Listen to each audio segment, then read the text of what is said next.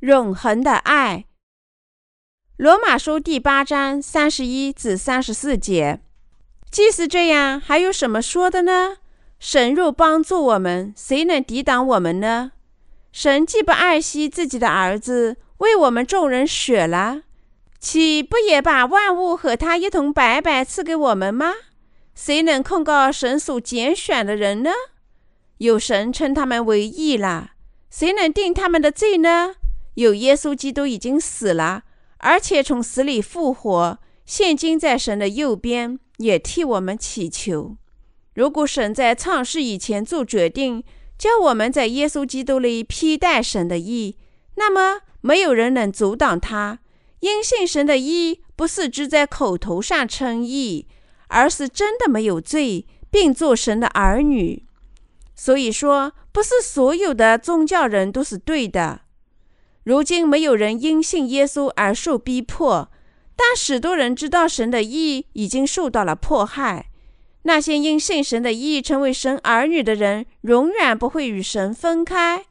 神给了我们神的义的福音，谁能抵挡我们呢？神赐给我们万物，神既不爱惜自己的儿子，为我们众人舍了，岂不也把万物和他一同白白赐给我们吗？罗马书第八章三十二节，神把所有的祝福赐给那些因信神的儿子。得神的意的人，天国做神的儿女的权柄，明白神的恩惠，做义工的福分和永生的祝福。神给我们派来他的儿子，为的是使我们成为他的子民。他还有什么舍不得给我们的呢？神将天地所有的祝福给了那些靠他的意接受了真信仰的人。信徒和神的仆人因信他的意而永远赞美他。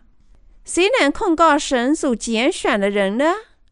谁能控告神所拣选的人呢？有神称他们为义了。谁能定他们的罪呢？有基督耶稣已经死了，而且从死里复活，现今在神的右边，也替我们祈求。罗马书第八章三十三至三十四节。没有人能控告神在耶稣基督里借他的义拣选的子民，因为耶稣已经借神的义使他脱离了罪孽。借耶稣基督信仰神的义的人，在心里没有罪，那是因为神，而不是别人使信仰神的义的人没有罪。神的儿子耶稣基督以人的肉体降临世间，接受施洗约翰的洗礼，将天下所有罪孽转嫁到他自己身上。在十字架上死亡，三天后从死亡中复活，成为所有信仰他的人的主。正因如此，我们不可认为靠信仰神的义而成为义人的人是罪人和干坏事的人。即使是今天，神也承认信仰他的义的人，明显的特征是圣灵居住在他们心里。因此。没有人可以诽谤神的义，或者诽谤靠信仰神的义罪孽得赦的人。神的义体现在耶稣基督的洗礼、十字架上的血、他的死亡和复活当中。耶稣基督在成就神诸般的义后，坐在神的右边，作为我们的救世主和中保。